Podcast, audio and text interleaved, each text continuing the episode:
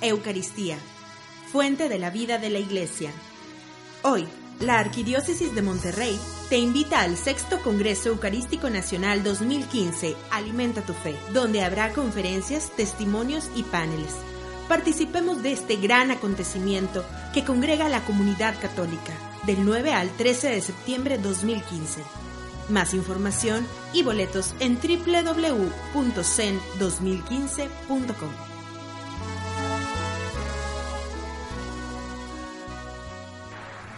Ahora tendremos la segunda conferencia, Eucaristía y Familia, a cargo de Su Excelencia Reverendísima, Monseñor Piero Marini. Monseñor Marini nació en Valverde, este, en la provincia de Pavía, en Italia, el 13 de enero de 1942. Fue ordenado sacerdote el 27 de junio de 1965 para la diócesis de Roma. Él durante mucho tiempo se desempeñó como maestro de las celebraciones litúrgicas pontificias desde el pontificado del Papa San Juan Pablo II. Por eso cuando veíamos ahí en la televisión las celebraciones presididas desde eh, que era el Papa Juan Pablo II, pues a él lo veíamos siempre al lado, guiando, conduciendo, orientándolo en la celebración. Entonces por eso nos es bastante familiar su rostro y su fisonomía.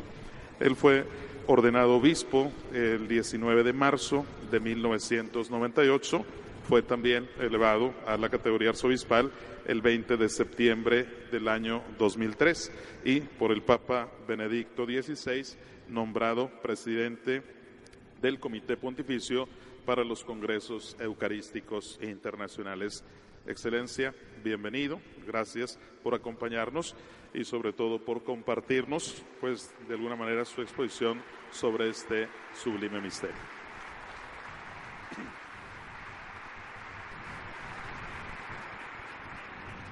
Buenos días a todos y a todas.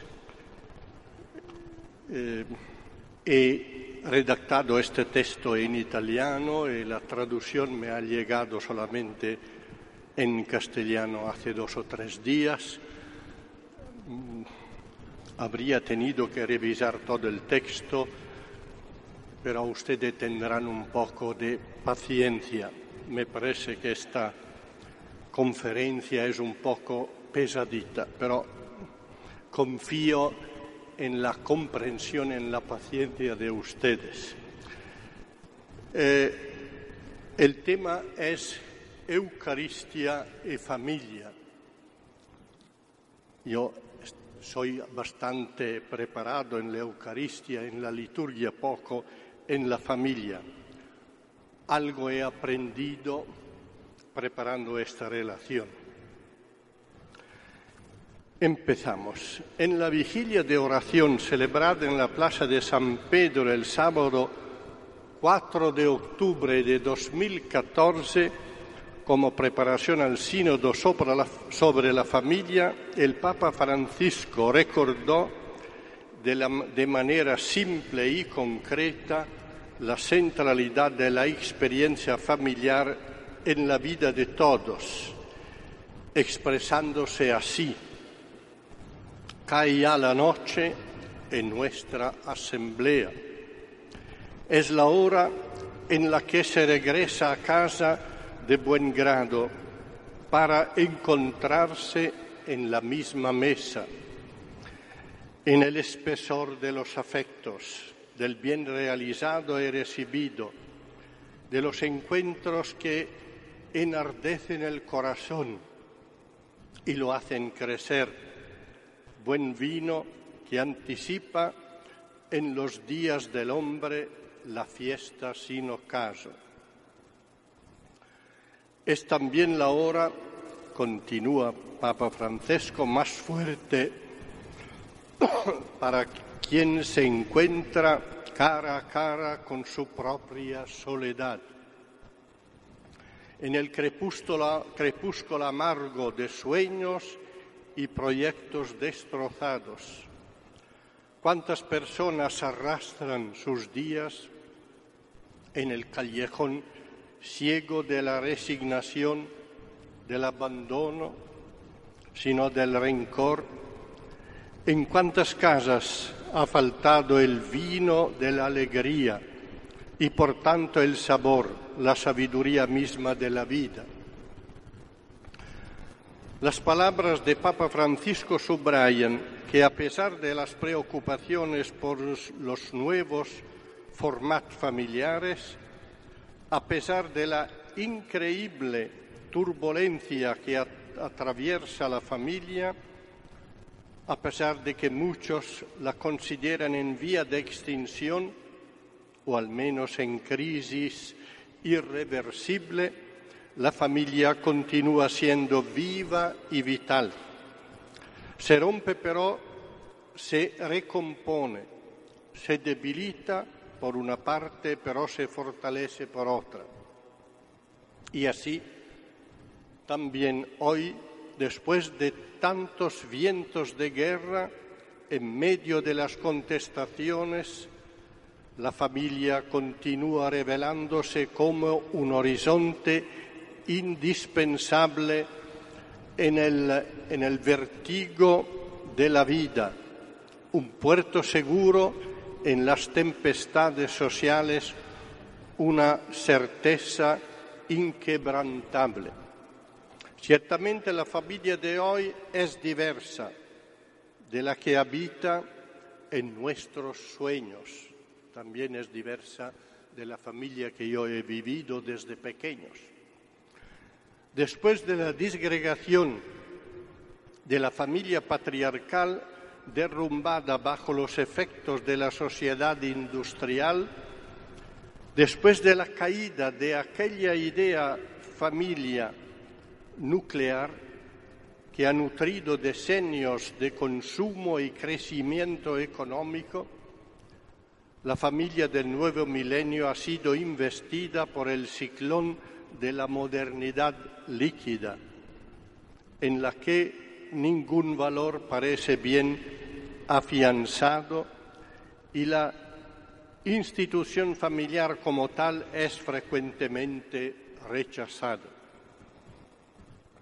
También el encuentro sinodal extraordinario del pasado mes de octubre reconoció que la familia se encuentra objetivamente en un momento difícil, con realidad, historia sufrimientos complejos, entre itinerarios confusos y la búsqueda de atajos impracticables. La difusa crisis cultural, social y espiritual es un desafío radical a la fisionomía cristiana de la familia, núcleo vital de la sociedad y de la comunión eclesial. El Papa Francisco ha comparado la misión de la Iglesia en el mundo contemporáneo a la de un hospital de campaña que acoge a cuantos están heridos en el campo de batalla. La imagen describe perfectamente también la situación del matrimonio y de la familia, que continúa a sufrir un grave deterioro, no solo en la experiencia vivida, sino también por una legislación que se plega fácilmente a la mentalidad relativista dominante.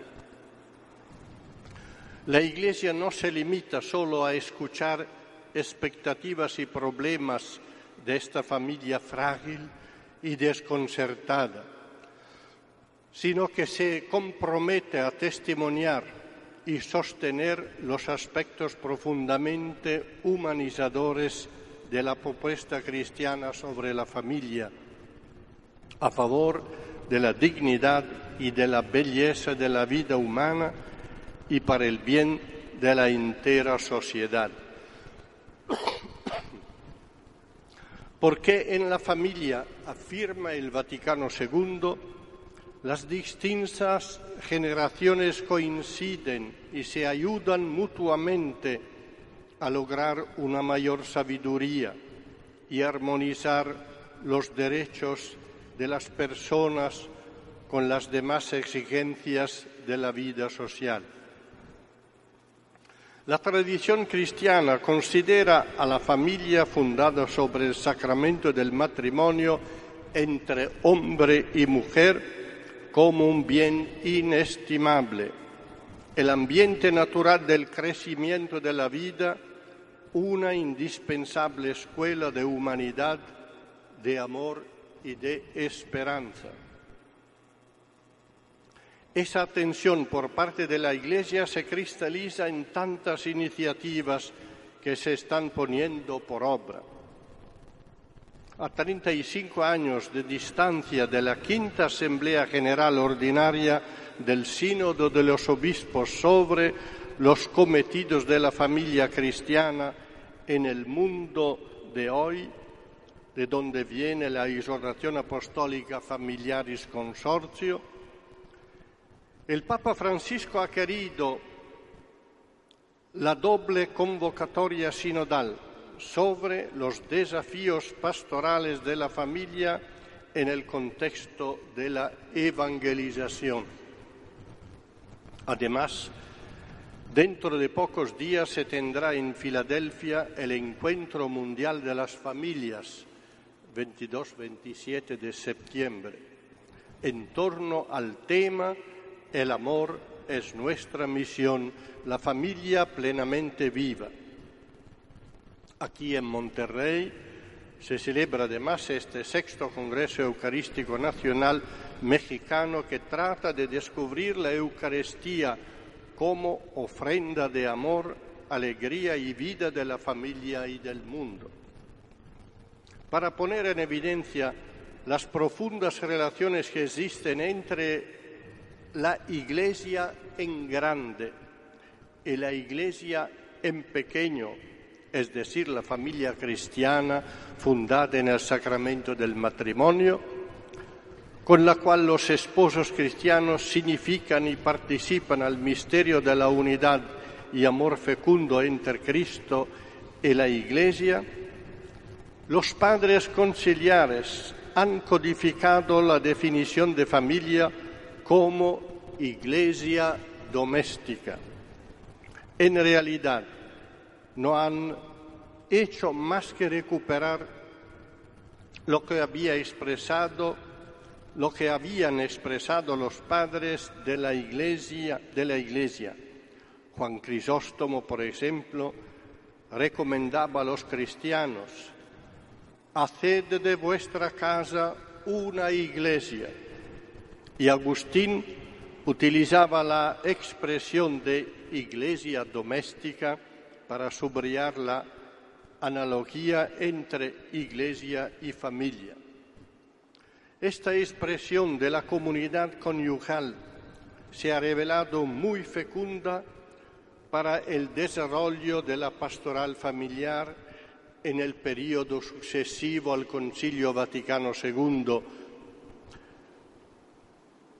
bajo la protección de la Gaudium et Spes, una de las cuatro grandes constituciones del Concilio, que ponía la atención al matrimonio y a la familia como primera entre las numerosas cuestiones que preocupan a todos y a que hay que mencionar principalmente, en el postconcilio muchas iglesias locales han reconocido en la familia un ambiente prioritario para su misión, dedicándose a leer los cambios socioculturales acontecidos y a realizar en modo renovado aspectos de la pastoral familiar ya obsoletos.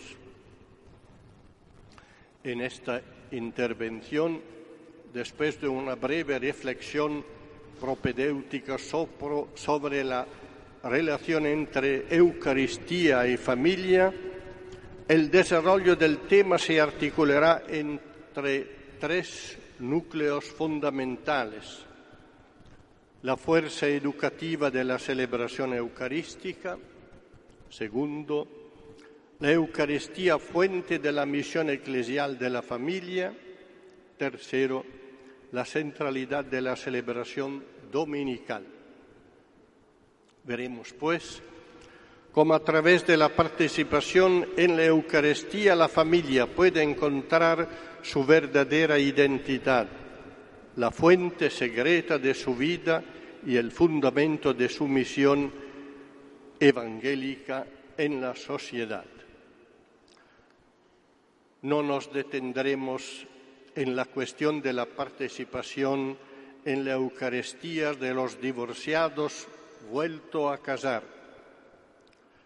Cuestión espinosa que está cuestionando no tanto una disciplina diversa respecto al matrimonio, a la familia y a la sexualidad, sino más bien el rostro de Dios invisible que ha revelado Jesús, el rostro de Dios misericordioso y compasivo que ha perdonado a los pecadores cada vez que se han encontrado con Él, llevándole al arrepentimiento y a la conversión. A este propósito, propongo simplemente lo que sostenía el cardenal Martini en su tiempo, cuando afirmaba la pregunta sobre si los divorciados pueden recibir la comunión debe plantearse al revés. ¿Cómo puede la Iglesia ir en su ayuda con la fuerza de los sacramentos? La respuesta puede venir solo de la Iglesia, que reunida sinodalmente en torno a Pedro acoge la inspiración del Espíritu del resucitado. Eucaristía y familia. Las palabras del Papa Francisco citadas al inicio, además de evocar la mesa familiar del amor que inflama los corazones, evoca por una analogía otra mesa esencial, la Eucaristía, que es la única capaz de ofrecer sentido al amor y de superar la fragilidad que oscurece la sabiduría de la vida. Notemos sobre todo que la especial relación entre la familia y la Eucaristía está ya presente en la Constitución conciliar sobre la liturgia que ha pedido que el matrimonio se celebre habitualmente dentro de la misa. Descubriendo y profundizando esta relación, se pueden comprender y vivir con mayor intensidad las gracias y las responsabilidades del matrimonio y de la familia cristiana. También la exhortación Familiaris Consorcio asegura que si alguien quiere saber qué es la familia, es decir, cómo deben ser vividos la gracia y los compromisos de la pareja y de la familia cristiana y cuál es la misión que debe desempeñar en la Iglesia y en la sociedad, necesita absolutamente conocer la Eucaristía y celebrarla y vivirla. Así dice este documento. La Eucaristía es la fuente misma del matrimonio cristiano. En efecto, el sacrificio eucarístico representa la alianza de amor de Cristo con la Iglesia, en cuanto sellada con la sangre de la cruz. Y en este sacrificio de la nueva y eterna alianza, los cónyuges cristianos encuentran la raíz de la que brota, que configura interiormente y vivifica desde dentro su alianza conyugal. Existe, escribe Juan Pablo II, santo, un vínculo profundo, profundísimo entre la Eucaristía y el matrimonio familia, un lazo siempre vivo y palpitante, un ligamen que se reserva en la vida de los cónyuges, de los padres y de los hijos. Para indicarlo, la exhortación usa el término alianza.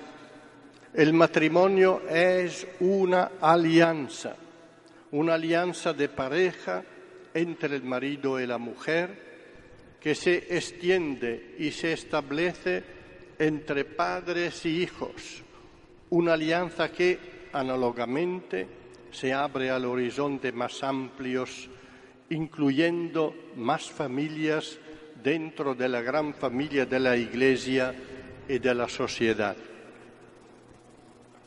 Una alianza que ha sido sellada por la sangre de Cristo en la cruz.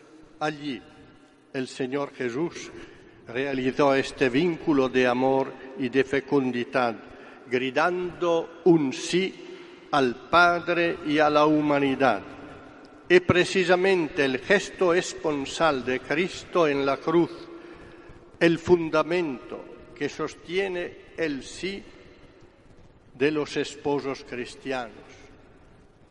Y no solo el fundamento, porque la Familiaris Consorcio habla también del gesto de Cristo en la cruz como de una fuerza interior que anima y guía los pensamientos, los sentimientos, las decisiones, las elecciones, las acciones y los de los esposos cristianos. La vida conyugal se convierte así en expresión viva del sí de Cristo. El misterio pascual de esta alianza es continuamente renovado cada vez que se celebra la Eucaristía, particularmente en el Día del Señor, ofreciendo un motivo de extraordinaria confianza a cada matrimonio y familia. La fuerza educativa de la Eucaristía. No instituyó en la Eucaristía en un contexto familiar durante la última cena, cuando os reunís para comer y estáis unidos entre vosotros, Cristo está cerca y todavía más. Él es el Emanuel, Dios con nosotros, cuando os acercáis a la mesa eucarística. Su última cena y, y sus palabras pronunciadas entonces conservan toda la fuerza y la sabiduría del sacrificio de la cruz. No existe otra fuerza ni otra sabiduría por medio de las cuales podamos salvarnos y podamos contribuir a salvar a los demás. No hay otra fuerza ni otra sabiduría mediante las cuales vosotros, padres, podáis educar a vuestros hijos y también a vuestros mismos, a vosotros mismos. La fuerza educativa de la Eucaristía se ha consolidado a través de las generaciones y de los siglos. Son palabras de Juan Pablo II. Para comprender la fuerza educativa enunciada en este texto por San Juan Pablo II, acompañamos a una de tantas familias que participan en la misa dominical para encontrar el alimento que la sostenga, recorriendo en síntesis las diversas partes de la celebración eucarística para descubrir el mensaje vital contenido en ellas. Empezamos con los ritos iniciales. En los orígenes de la Iglesia, cuando los judíos y los gentiles trataban de comprender a los cristianos y sus características, rápidamente ponían en evidencia que los cristianos son aquellos que se reúnen juntos el primer día de la semana. Era el signo más elocuente que hacía a los cristianos reconocibles por la gente y se manifestaba como coinonía, como dice San Pablo, comunión, fraternidad. También hoy el primer momento de la celebración es la formación de la asamblea. Es tan evidente esto que, pero de vez en cuando no nos damos cuenta. Como respuesta a la llamada de Dios, personas diversas por edad, cultura, condiciones sociales, etc., provenientes de diversos lugares, se reúnen a celebrar la Eucaristía para consolidar su vínculo de comunión en Cristo. El primer acto de la celebración eucarística se transforma así en un proyecto de comunión y de amor. Somos convocados para ser asamblea, para convertirnos en iglesia. En este sentido, la primera llamada eucarística es una llamada a construir relaciones que superan la diversidad de condiciones y clases sociales, creando una asamblea sinfónica donde las diferencias son acogidas por todos e integradas. En la Eucaristía las diferencias son la expresión de la riqueza humana de la variedad infinita de los recursos y de los dones de la humanidad. Recordemos aquí el texto del profeta Isaías, que habla de la peregrinación escatológica de las naciones al monte santo de Dios. Caminarán los pueblos a tu luz, los reyes al resplendor de tu aurora levanta la vista en torno, mira. Todos estos se han reunido, vienen hacia ti. Llegan tus hijos desde lejos. A ti llegan la riqueza de los pueblos. En estas riquezas de las naciones está el modo concreto de ser humano de los cristianos que viven en un determinado lugar. Como en el banquete mesiánico preparado en el monte, la comunión sobrepasa todas fronteras. Así, en torno de la mesa del cuerpo y de la sangre del Señor, las diferencias culturales, éticas, económicas, políticas, sociales, se transformen en un única en una acción de gracia que orienta hacia el reino. Solo el gesto de reunirse juntos en el Día del Señor para celebrar la Eucaristía convierte en un antídoto ante la cultura cada vez más individualista que se difunde en nuestro mundo.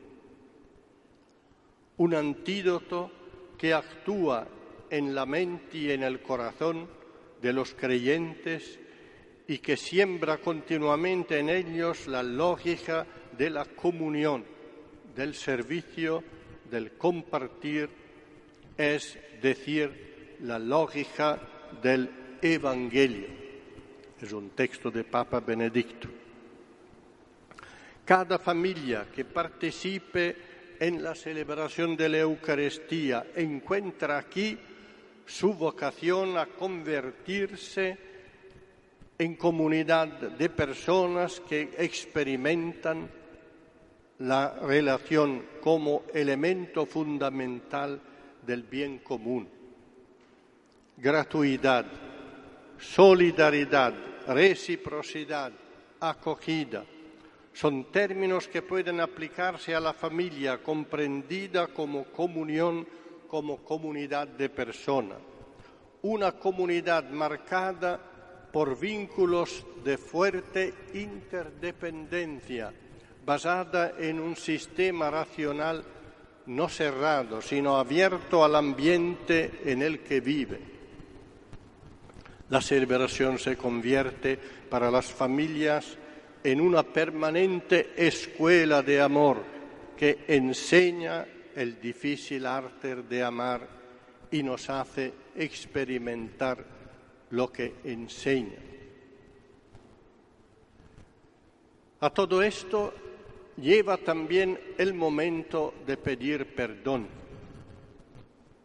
Como las grandes comunidades eclesiales, también cada pequeña iglesia doméstica es el lugar normal donde se ejercita el perdón. Una familia está viva, está sana, es simplemente humana antes que cristiana cuando es capaz de regenerarse continuamente a través del recíproco perdón perdido, pedido y ofrecido generosamente. Saber son palabras de la relación sinodal del 2014, saber perdonarse y sentirse perdonados es una experiencia fundamental en la vida familiar. La comunión propia de la familia cristiana puede ser viva y eficaz si hay la disponibilidad, más aún el compromiso para el perdón recíproco. En efecto, esto es el amor de Jesús en la cruz, un amor que perdona, reconcilia,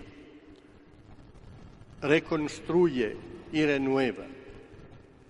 Será difícil en algunos casos, en algunos casos podrá parecer imposible el perdón entre los cónyuges. Sin embargo, es absolutamente necesario si se quiere custodiar uno de los bienes más preciosos de la vida conyugal y si se quiere encontrar en la sabiduría y en la valencia del perdón recíproco la energía para renovar y llevar a la perfección el amor conyugal, sin olvidar, como enseña la experiencia, que el perdón es fuente de novedad y de alegría.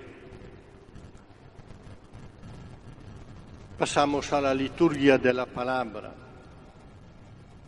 abiertos a la escuela y al diálogo. Después de estar bien preparados por los ritos iniciales, los fieles escuchan la proclamación de la palabra de Dios como pueblo suyo, se implican en un diálogo de Dios con su pueblo y en el cual son proclamadas las maravillas de la salvación y propuesta siempre de nuevo las exigencias de la alianza. Dios habla y espera una respuesta. El itinerario dinámico emprendido con la proclamación, la meditación, la explicación y la asimilación de la Sagrada Escritura está destinado a construir la comunidad de aquellos que ponen en práctica la palabra y no solo la escuchan. Heraldos y no solo destinatario de la divina revelación. En la mesa de la palabra Dios ofrece como alimento su revelación manifestando la historia de la salvación en la cual se despliega su amor desde la creación, el Génesis, hasta el final de los tiempos, el Apocalipsis. Aquí, la reunión eucarística brilla como la experiencia extraordinaria del diálogo de Dios con nosotros y de nuestra respuesta, respuesta a Él. Diálogo de vida y de amor, diálogo compuesto de palabras y silencio. Es un momento comprometido en el que no solo somos llamados a escuchar esta palabra, sino también a dar una respuesta con la oración y la coherencia de vida.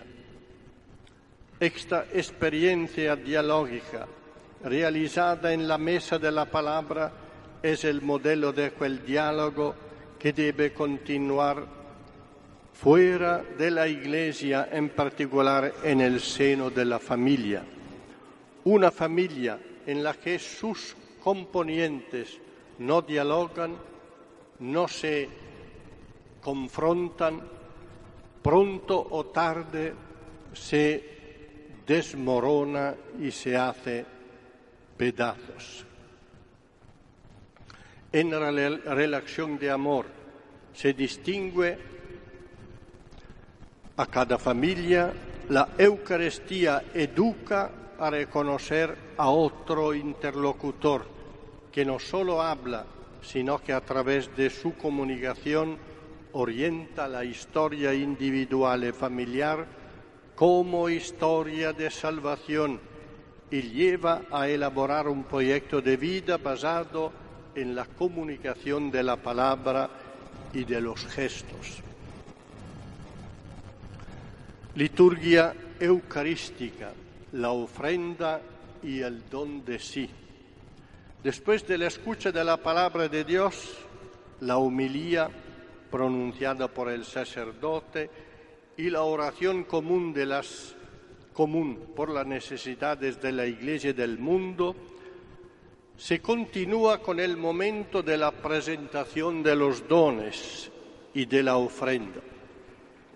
Al altar son llevados pan y vino, frutos de la tierra y transformados por el trabajo humano. Estos dones por el poder del Espíritu se convierten en el cuerpo y sangre del Hijo predilecto. Así pues, su vida glorificada será comunicada a los fieles en forma de alimento y de bebida que darán fuerza y consolidarán la comunidad. Así, mientras se preparan los dones, no solo se abren los fieles a la acción de Dios que transformará el pan y el vino en su cuerpo y en, en el sangre de Cristo, sino que se disponen para ser transformados a su vez en instrumentos de comunión.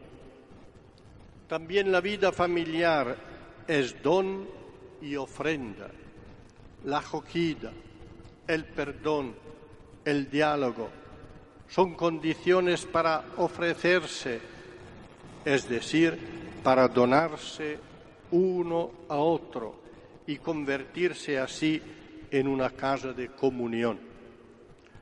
Además, la presentación de los dones es desde siempre el momento de compartir los bienes, de donde brota una cultura de la solidaridad que contesta la lógica del egoísmo y educa a un amor activo que se hace todo a todos.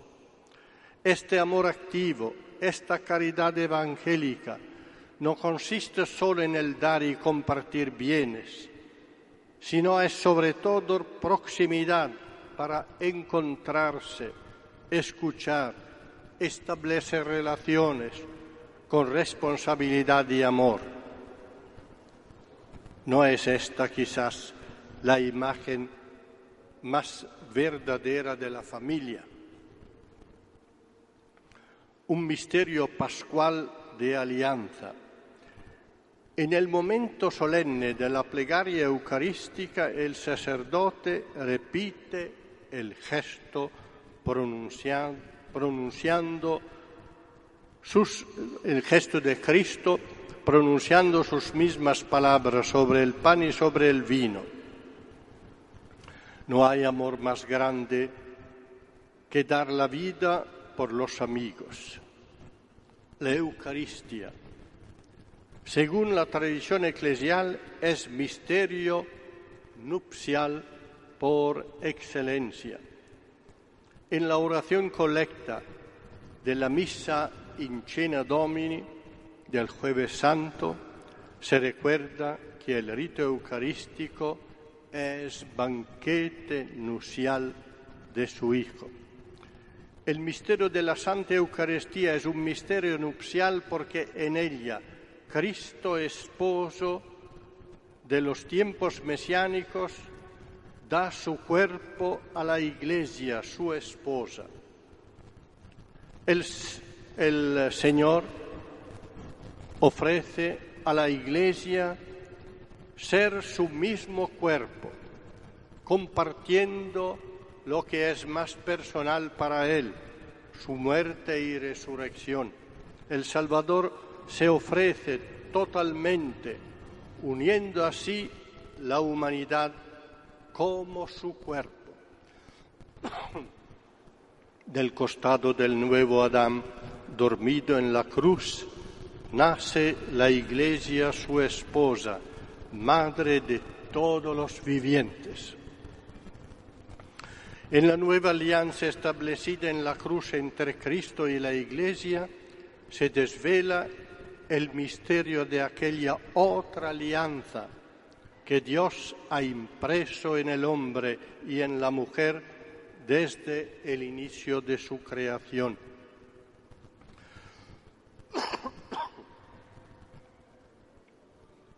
El amor de Cristo esposo por la Iglesia esposa alcanza su punto culminante en la cruz, expresión de sus nupcias con la humanidad y al mismo tiempo origen y centro de la Eucaristía.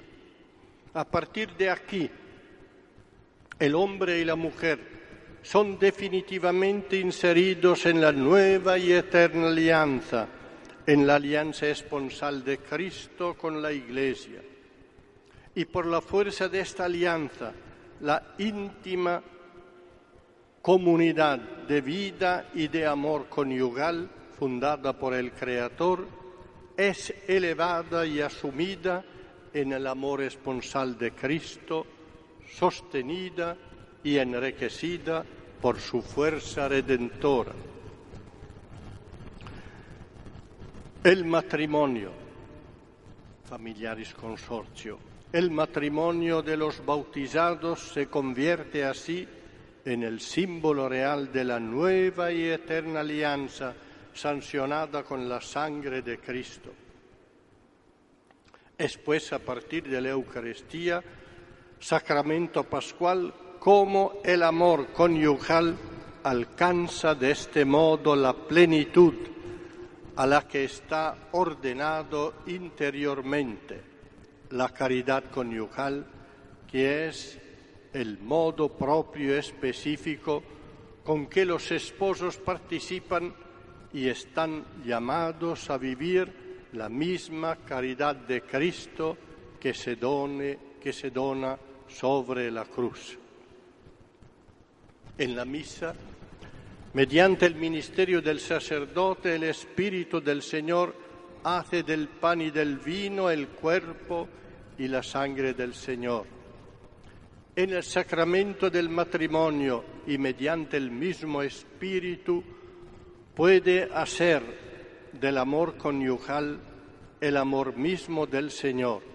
Si los esposos se dejan transformar, pueden amar con el corazón nuevo prometido por la nueva alianza. Si la Eucaristía ilumina la nupcialidad y la explica, la vida familiar viva y vivida, a su vez, explica y da luz a la Eucaristía. Así los testimonia un discurso de San Juan Pablo II a los responsables de los equipos de Notre Dame Comentando el Evangelio de la Samaritana, dice Juan Pablo II, si conocieras el don de Dios, no os bastará toda la vida conyugal para explorar el inconmensurable don de Dios, la altura y la profundidad, lo ancho y lo largo, comprendiendo el amor de Cristo que transciende todo conocimiento. Vivid en el sacramento la alianza, alimentando vuestro matrimonio. De ello depende el futuro del mundo. A pesar de vuestros límites y vuestras debilidades, humildemente y al mismo tiempo con fuerza, vuestra luz brille ante los hombres. Los hombres de nuestro tiempo se agolpean, se agolpan en torno a fuentes contaminadas. Vuestra vida los conduja al pozo de Jacob. Vuestra vida de pareja les interrogue si tú conocieras el don de Dios. Viéndolos vivir, vislumbrarán el sí entusiasta del Señor al amor auténtico. Toda vuestra vida les haga comprender la llamada de Cristo. Quien tenga sed, que venga a mí y beba. Los esposos son, por tanto, reclamo permanente para la Iglesia de lo que ha acontecido sobre la cruz. Son el uno para el otro y para los hijos testimonios de la salvación, de la que les hace partícipe el sacramento. De este acontecimiento de salvación el matrimonio como todo sacramento, es memorial, actualización y profecía. La Eucaristía revela la identidad eucarística del matrimonio cristiano, convirtiéndose en memoria del don de los esposos que los esposos se prometen el uno al otro y que deben realizar a lo largo de toda su vida. El matrimonio cristiano se convierte en un símbolo que realiza y representa el misterio consumado en la Pascua. Se comprende bien que en esta perspectiva la Eucaristía se convierte para la comunidad familiar y para la vida del matrimonio en un lugar seguro enseña que lo, la experiencia del amor y sobre todo donde sí y que solo en el misterio pascual de muerte y resurrección hay verdad, fuerza, aumento de amor. Eucaristía y matrimonio actualizan cada uno a su modo la alianza, el vínculo de amor de Dios con su pueblo expresando en tantos textos bíblicos alianza que Dios ha realizado plenamente desponsando la humanidad en la persona de Jesús. Vamos, en fin, a los ritos de comunión. En comunión con Dios y con los otros. La comunión eucarística sella este amor donado y hace de todos los que participan en ella una sola realidad con Cristo. La comunión eucarística, precedida por el signo de paz, no es solo un signo eficaz de comunión con Cristo, sino también un signo eficaz de comunión con quienes han sido redimidos por Cristo. En la segunda epíclesis de la plegaria eucarística, el sacerdote se dirige a Dios Padre con estas palabras, te pedimos humildemente, que el Espíritu Santo nos congregue en la unidad a cuantos participamos del cuerpo y sangre de Cristo. Cuando la familia participa en la comunión eucarística, su unidad trasciende los muros de la propia casa y se convierte en unidad con todos los hermanos en Cristo. Recordemos la admonestación del apóstol Pablo a los Corintios. El cáliz de la bendición que bendecimos no es comunión en la sangre de Cristo. Y el pan que compartimos, que partimos, no es comunión del cuerpo de Cristo, porque el pan es uno, nosotros, siendo muchos, formamos un solo cuerpo, pues todos comemos al mismo pan. La comunión eucarística no puede ser reducida solo a una unión personal con Cristo en sentido individualista. Tenemos que subrayar esto. La comunión eucarística no puede ser reducida solo a una unión personal con Cristo en sentido individualista, y tanto menos la comunión espiritual, sino que debe ser comprendida en el ámbito de la comunión eclesial. Recibiendo el sacramento del cuerpo del Señor, se llega a su cuerpo eclesial. La unidad que expresan visiblemente los signos del pan y del vino, este pan partido estaba dispersado por las colinas y recogido se convierte en una sola cosa es el signo sacramental, el signo sacramental lo realiza de modo espiritual y interior. Aquí se recupera el sentido pleno del término comulgar, tan maltratado en el pasado.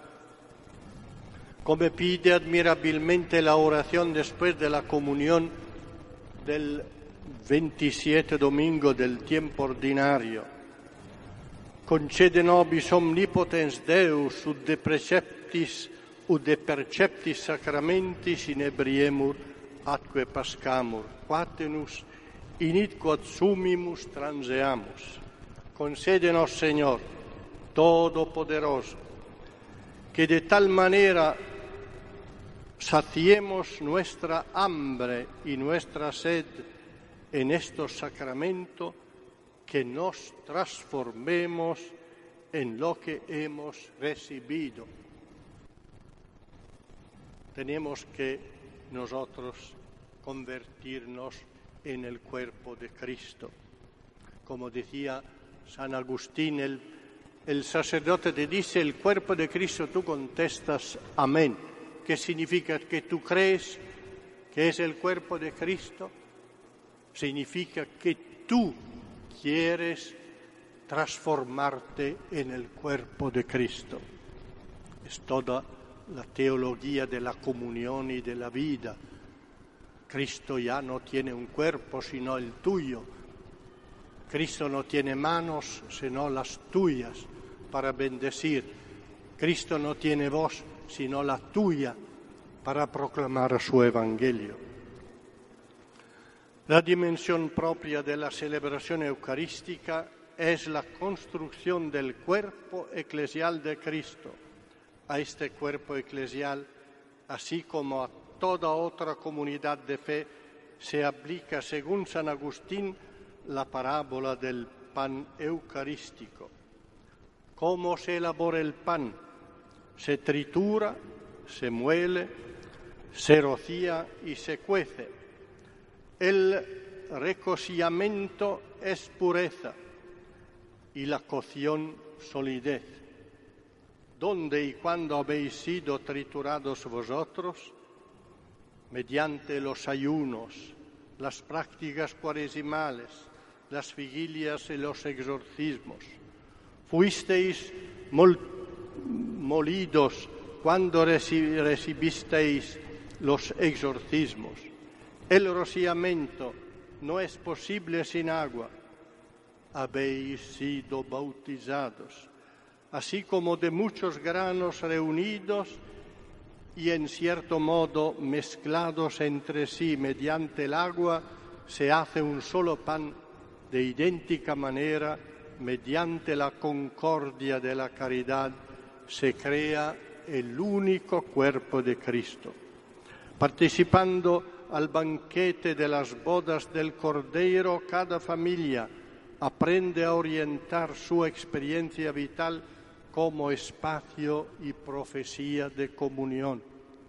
Tal comunión que realizan los miembros de la familia en su casa está inspirada y guiada por la ley de la gratuidad, que respetando y favoreciendo en todos y en cada uno la dignidad personal como único título de valor, se convierte en acogida cordial, encuentro y diálogo, disponibilidad desinteresada, servicio generoso, solidaridad profunda. El don de sí. Volvemos a la familiaris consorcio, el don de sí que inspira el amor mutuo de los esposos se pone como modelo y norma del don de sí que debe hacer en las relaciones entre humanos, hermanos y hermanas, y entre las diversas generaciones que conviven en la familia. La comunión es la participación vivida cotidianamente en la casa, en los momentos de alegría y de dificultad. Representa la pedagogía más concreta y eficaz para la inserción activa, responsable y fecunda de los hijos en el horizonte más amplio de la sociedad. La misma experiencia de comunión y de participación que caracteriza la vida cotidiana en la familia representa también su primera y fundamental contribución a la sociedad. Así, la promoción de una auténtica y madura comunión de personas en la familia se convierte en la primera y insustituible escuela de la sociedad, ejemplo y estímulo para las relaciones comunitarias más amplias en un clima de respeto, justicia, diálogo y amor. Habréis todos entendido además de tantas palabras, que la liturgia es una escuela. Nosotros tenemos que ir todos los domingos a escuela. Es una escuela que no se acabe hasta el final de nuestra vida. La escuela ahora de los ritos conclusivos. Testimonio gozoso del Evangelio en el mundo la celebración eucarística termina con una invitación a llevar con nosotros fuerza y alegría lo que se ha celebrado. Uno de los saludos del envío recomienda, id y llevad a todos la alegría del Señor resucitado. Id y llevad. O como se dice aquí, vayan y lleven ustedes es decir, testimoniad, anunciad, vivís en la liturgia de lo cotidiano lo que se ha celebrado en la Eucaristía. Permitid que sobre este punto de la misión nos detengamos un momento más. La misión de la familia brota de la Eucaristía aquí es donde recibe un precioso mandato porque el don del Espíritu Santo enciende en su corazón el fuego y el viento de la misión que la lleva a andar a todas partes para anunciar el Evangelio. Esta es precisamente la gozosa noticia del matrimonio y de la familia, su existencia de amor, de comunión, de donación, su gran respeto por la vida y su, crecimiento en humanidad y en fe. Estos son los valores que corresponden a las exigencias más radicales presentes en el corazón de cada hombre y de cada mujer y que la gracia de Dios continuamente renueva y ensalza. El mundo de hoy tiene una inmensa necesidad de estos valores evangélicos y humanos al mismo tiempo. Escuchemos de nuevo la Familiaris Consortio. En el don eucarístico de la caridad, la familia cristiana halla el fundamento y el alma de su comunión y de su misión. La participación en el cuerpo entregado y en la sangre derramada de Cristo se hace fuente inagotable del dinamismo misionero y apostólico de la familia cristiana. No hay amor verdadero sin fecundidad y la fecundidad de las familias no se refiere solo a la gran gracia de los hijos, sino, comprender la capacidad de ponerse al servicio del mundo con la seriedad y generosidad de mente y corazón, al servicio de quien tiene necesidad, de los hijos propios y de otros, de los ancianos, de los enfermos, de los débiles, de los pobres, de la comunidad cristiana, sabiendo que cuando más damos amor en torno nuestro, tanto más se enciende la esperanza. Es la vida. Las familias así se convierten en signo visible del amor fecundo de Dios por la humanidad. Cada domingo, cientos de miles de bautizados en todo el mundo se unen en asamblea en torno al altar del Señor para ser cuerpo de Cristo en el corazón de la modernidad. Una vez que la misa ha sido celebrada de un confín al otro de la tierra, los fieles, enviados en paz, se ponen de nuevo en camino, en sentido inverso, con un movimiento eucarístico de sístole y diástole. Estas asambleas litúrgicas disolviéndose poco a poco, se dispersan como la semilla en los surcos de la tierra. Así, desde hace 20 siglos, las familias cristianas, volviendo a su vida cotidiana, trazan trayecto, trayectos nuevos que forman la trama secreta del reino. De este modo, alcanzan las periferias de las que habla frecuentemente el Papa Francisco, que no son solo las lejanas, sino también de los que se encuentran distantes de la comunidad eclesial, de los que se han alejado de la fe por las vicisitudines de la vida, y los buscadores de Dios aún escondidos, que tienen nostalgia del Altísimo, pero no conocen el camino para contemplar su rostro y recibir el dono de amor que salva. Saliendo de la iglesia después del envío final, sin ilusiones, sin utopias ideológicas, caminamos por los caminos del mundo, llevando dentro de nosotros el cuerpo del Señor con la humildad de sabernos simples granos del de trigo, traemos la firme certeza de que el amor de Dios, encarnado en Cristo, es más fuerte que el mal, que la violencia y que la muerte. Por eso se puede decir que no hay misión sin Eucaristía, ni Eucaristía sin misión. Cada vez que se celebra la Eucaristía, se tome conciencia de que el sacrificio de Cristo es para todos y que el don de Cristo impulsa a todo el que cree en Él a hacerse pan partido para los demás y por tanto a trabajar por un mundo siempre más fraterno.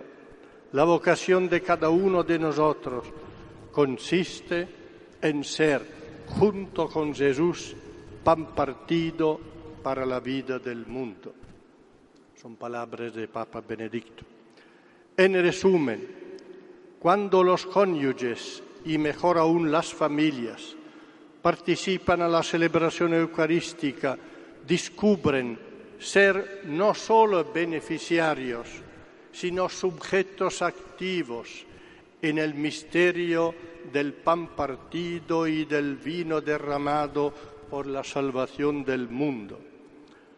Participando en el sacrificio de Cristo, cada componente de la familia es ayudado a descubrir que no hay que gozar solo por vivir unidos, sino que necesitamos estar dispuestos como Jesús y con su ayuda para dar la vida por el bien de otro.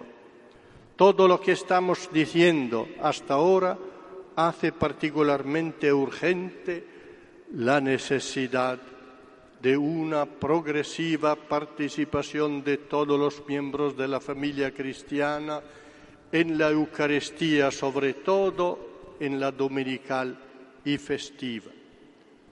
Y terminamos ahora. No podemos vivir sin el domingo.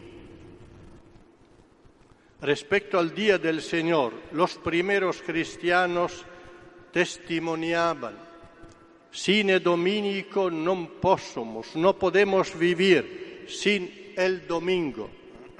También en el mundo de hoy la familia debe continuar ofreciendo el mismo testimonio ante los hombres.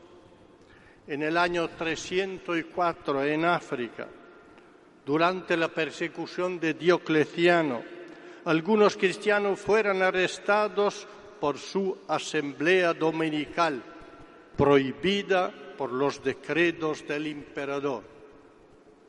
En el interrogatorio, uno de ellos, Saturnino, respondió así al procónsul, para nosotros, los cristianos, no es posible vivir sin dominicos, el alimento del Señor. Emérito, que ha acogido la celebración en su casa, el dueño de la casa, responde antes de ser arrestado, yo no he podido impedir esta asamblea porque sine dominicum non possumus. No podemos ser cristianos. Este mártir dijo delante de la autoridad imperial una palabra que permanecerá por los siglos, sine dominicum non possumus, que los estudiosos todavía hoy no saben explicar con certeza si el dominicum es el día del Señor, o si es la asamblea, o si es el cuerpo mixto de Cristo, porque no existe uno sin el otro. Todos estos sentidos juntos. Fuera ya del régimen de cristiandad, como somos nosotros, ya no estamos en el régimen de cristiandad, en el que la religión tenía una función sociológica de interrelación con la sociedad civil, asistimos a una desafección a la práctica dominical. En esta situación somos conscientes que la práctica cristiana del domingo, vivir cristianamente el domingo, es difícil y costoso como lo es el seguimiento del Señor Jesús.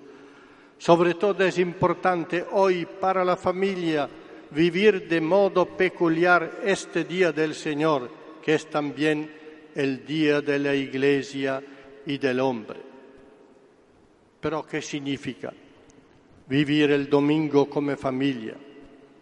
En primer lugar, vivir juntos el tiempo, porque el día del Señor es un sacramento del tiempo que hace memoria de toda la historia de la salvación reintegrada en Cristo resucitado, Señor de todas las cosas creadas en Él y orientadas a Él. Una familia no solo vive junta en la misma casa, debe también vivir el tiempo con un ritmo común. Si no es así, si no es así, la casa se convierte en un hostal y no hay posibilidad de encuentro auténtico entre los miembros de la familia misma, de decisiones comunes, de compartir la fiesta y el reposo. De aquí, he aquí porque los cristianos oponen una inteligente resistencia a la actual propensión a trabajar también en el domingo.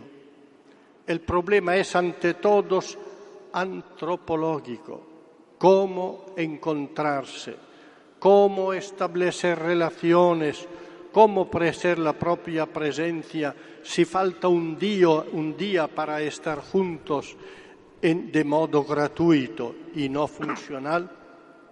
Hoy que la sociedad es fragmentada, que las relaciones son cada vez más precarias y las comunicaciones cada vez más virtuales, es necesario un ritmo común del tiempo de descanso, antídoto de las alienaciones del trabajo, pero también posibilidad de estar juntos para una humanización verdadera, para ser comunidad. Es necesario, en otras palabras, vivir la familia como unos espacios de relaciones hacia adentro y hacia afuera, a partir del día privilegiado del domingo. Hoy los cristianos tienen dificultad para reconocer recíprocamente y vivir la pertenencia a un grupo que se reúne en un mismo lugar para confesar su común fe en Jesucristo vivo y resucitado. Por esto es necesario reafirmar que es decisiva la práctica dominical vivida en familia. De otro modo, si la Eucaristía es vivida solo individualmente, se convierte en un precepto que cumplir y no en la posibilidad de vivir en comunión, de considerarse unido a una familia. Ante cualquier familia está también la tarea de sentirse llamados juntos por el Señor, juntos para escuchar la palabra de Dios, juntos para celebrar la fe, juntos para vivir la Eucaristía que da a todos el cuerpo mismo de Cristo. Una vez terminada la celebración eucarística, se debería insistir en la posibilidad de la fiesta vivida juntos comenzando por la mesa festiva compartida en familia, para hacer frente a la fragmentación de las relaciones, al desconocimiento de unos a otros y también porque en los días de diario es casi imposible hacer una comida juntos en familia. Además, las praxis cristianas de, de acompasar el tiempo de la salvación con el domingo es hoy una práctica profética. Familias diferentes, verdaderamente distintas por el ambiente, la cultura, la lengua y la etnia, se reúnen, se sienten convocadas por quien reconocen como Señor, se descubren juntas escuchando las palabras y miembros del único cuerpo de Cristo esta es una praxis profética también porque hombres y mujeres, jóvenes y ancianos, están en el mismo lugar y unidos por el mismo vínculo de fe, esperanza y caridad. No es un milagro que, aunque en número, en número minoritario, millones de hombres y mujeres en toda la tierra, en el mismo día, tengan gesto de compartir canten con la misma esperanza y se ejerciten en la caridad. Y volvemos aquí así al papel de la familia. Los padres son llamados a enseñar a los hijos no solo el ritmo semanal marcado por el Día del Señor, sino el de todo el año, para hacer comprender a los hijos el valor de las fiestas, partiendo de la Pascua, fiesta de las fiestas, y ayudarlos a vivir como cristianos por medio de las acciones de la liturgia y la escuela de la palabra de Dios que resuena eficazmente en nuestro hoy. Ha llegado el momento de volver a proponer a los cristianos la praxis dominical para no resignarse al debilitamiento y hasta la pérdida del sentido pascual de este día. Es necesario pedir y proponer a los cristianos con violencia e inteligencia vivir con valentía, disculpen, e inteligencia vivir el domingo como pide su fe en el ministerio pascual. En efecto, el domingo es la celebración de la esperanza y de la resurrección, única riqueza que podemos ofrecer al mundo. Es una humanidad dividida, en una humanidad dividida, fragmentada, empobrecida y marcada por las divisiones, los cristianos continúan haciendo domingo tras domingo un gesto elemental y simple, pero fuerte. Se reúnen en el mismo día y en el mismo lugar para estar juntos, para conocerse como hermanos, pertenecientes al mismo cuerpo, para afirmar su esperanza en la resurrección esto es muy importante. Los otros hombres se reúnen donde hay poder, para estar bien o para divertirse, pero no para ser comunidad. Sin embargo, cada domingo se repite el milagro, cada asamblea de creyentes, incluso la más humilde de un pueblo perdido o de las periferias más lejanas, es un antibabel es un signo de comunión, es un acontecimiento que se presenta ante todos los hombres, incluso a los que no, no se dan cuenta. Este es el proprium de los cristianos, anunciar que la resurrección de Cristo es histórica, que ahí está la esperanza de la humanidad. Los que tienen encargo de presidir la comunidad.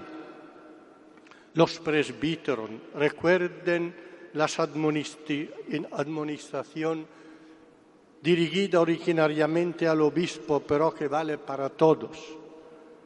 Tú en tu enseñanza, obispo, recomienda y persuade al pueblo que frecuente asiduamente la iglesia cada día, mañana y tarde, y no se disperse, eso no, no se dispense de asistir en modo alguno, sino que acuda a la reunión sin cesar, que no mutila la iglesia apartándose de la misma y que no ampute un miembro del cuerpo de Cristo.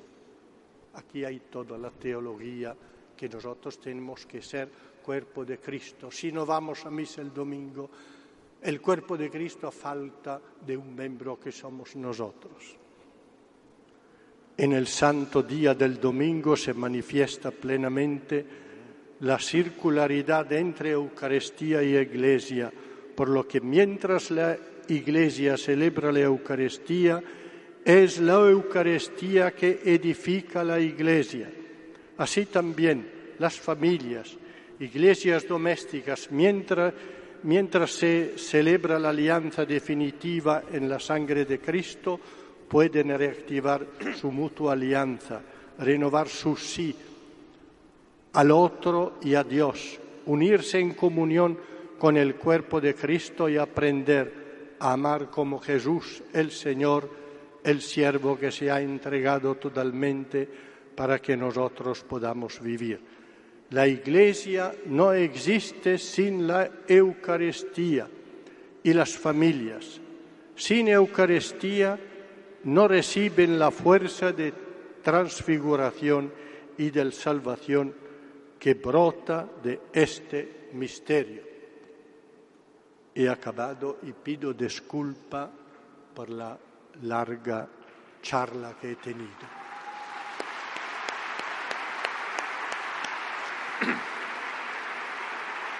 Gracias.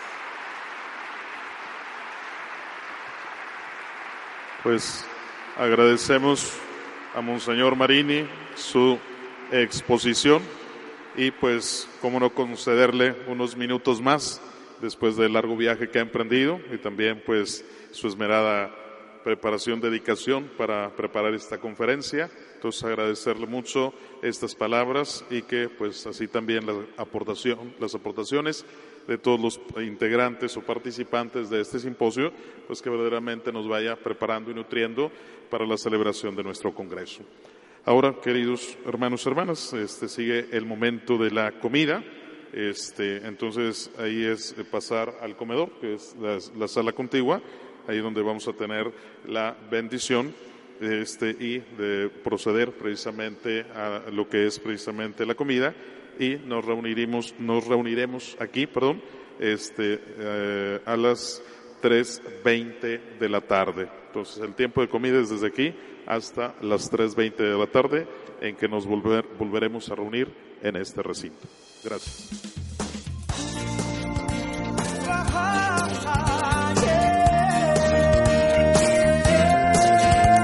Señor, eres el camino, la verdad y la vida. El que viene a ti no tendrá hambre, el que viene a ti no tendrá sed. Dame la fuerza para servirte, mi Señor, llevando al mundo tu mensaje de amor. Mensajero de amor, mensajero de paz, sirviendo a los demás. Evangelizando